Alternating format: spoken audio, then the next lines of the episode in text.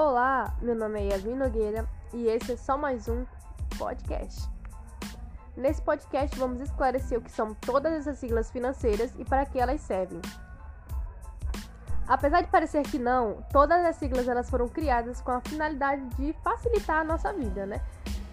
Até porque é muito mais fácil eu dizer que eu invisto em CDB que rende 100% do CBI, que é uma frase até bem mais curta, do que eu dizer que eu invisto em certificado de depósito bancário que rende 100% do certificado de depósito interbancário. Não entendeu nada? Fica aí que eu vou te explicar.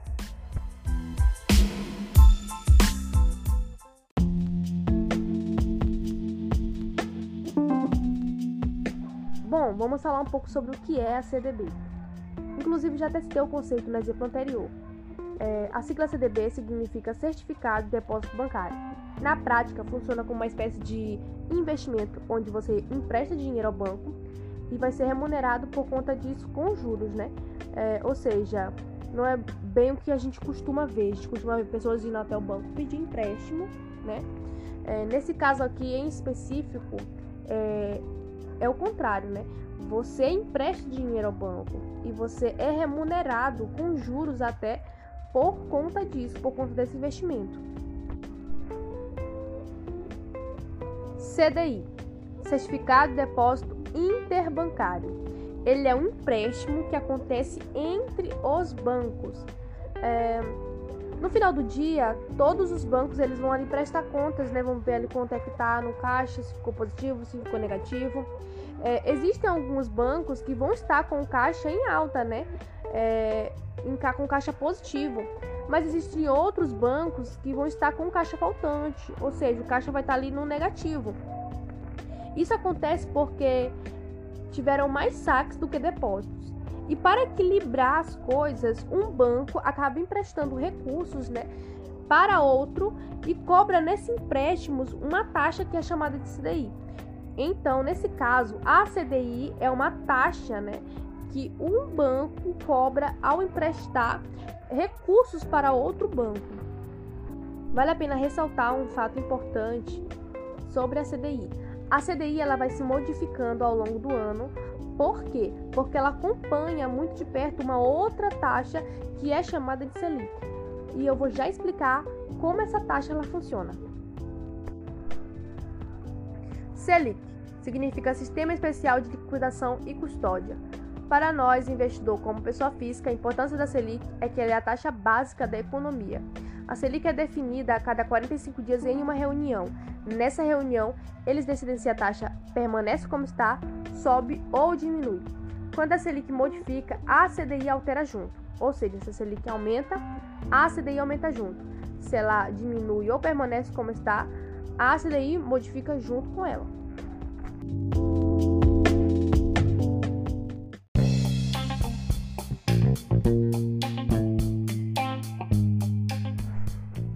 Bom, agora vamos passar um pouco para outros tipos de investimentos, que também são de renda fixa.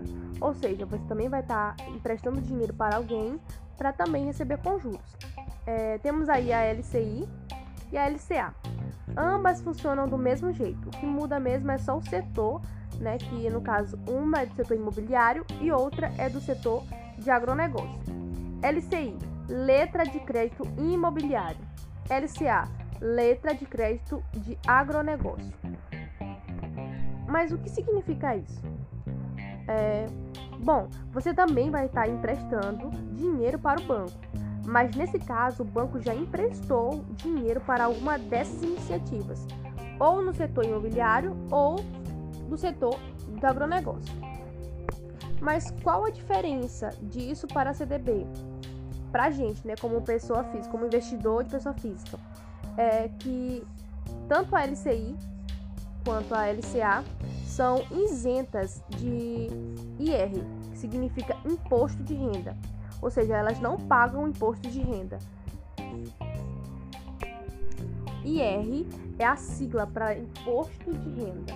É, e essa é a principal diferença entre a CDB e a LCI e a LCA. No caso, a CDB ela paga imposto de renda enquanto a LCI e a LCA não precisam pagar imposto de renda.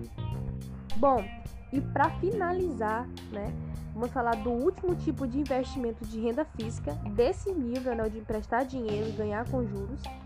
Vamos falar sobre o LC, que significa letra de câmbio. É, o LC nada mais é do que um CDB, né? Só que a destinação do dinheiro não é para um banco, né? E sim para uma financeira. Ou seja, você vai emprestar dinheiro para eles para que eles possam emprestar dinheiro para outras pessoas.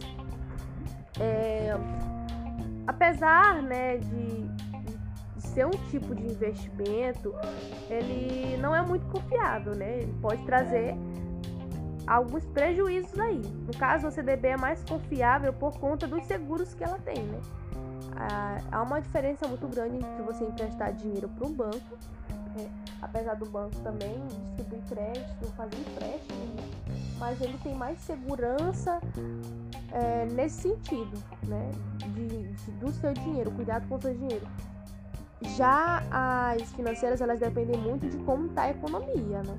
Então, assim, tem que prestar bastante atenção, tá bom?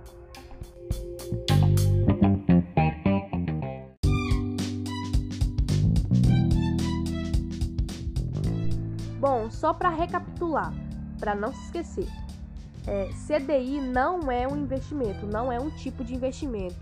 CDI é uma taxa. Nesse caso, você não vai investir em CDI, mas sim em CDB, LCI, LCA, que são tipos de investimentos. E todos esses investimentos são garantidos por intermédio de uma instituição privada chamada de FGC. FGC Fundo Garantidor de Crédito. É uma instituição privada mantida sem fins lucrativos, né? E é ali mantida pelos próprios bancos para deixar tudo mais seguro. Na prática, eles funcionam é, para auxiliar um banco auxiliar o outro. No caso, se um banco chegar a quebrar, né? Para você que é investidor, no caso desse banco que quebrou, não ficar é, no prejuízo, né? Então ali é uma forma de garantir é, os seus investimentos, seu dinheiro, tudo aquilo que você depositou ali, né, para voltar é, para você. Então assim os bancos eles se ajudam nesse sentido. E para finalizar, a última sigla que nós vamos falar hoje é o COE, Certificado de Operações Estruturadas. Ele é baseado em cenários. É, no cenário positivo, você tem um dinheiro que você investiu ali mais um ganhozinho né, extra se tudo funcionar como planejado, ou seja, se todos os planos, tudo aquilo que eles montaram, organizaram der certo, naquele cenário você tem o seu dinheiro investido e mais um ganho. Se caso não for como planejado, se tu meio que sair da rota, você não perde seu dinheiro, seu dinheiro não é perdido de modo algum, você não perde, você, mas também você não ganha, você fica com seu dinheiro ali intacto, o valor que você investiu volta para você. É, ou seja, é, ele garante o seu valor nominal investido, né? Seu capital ele fica ali protegido.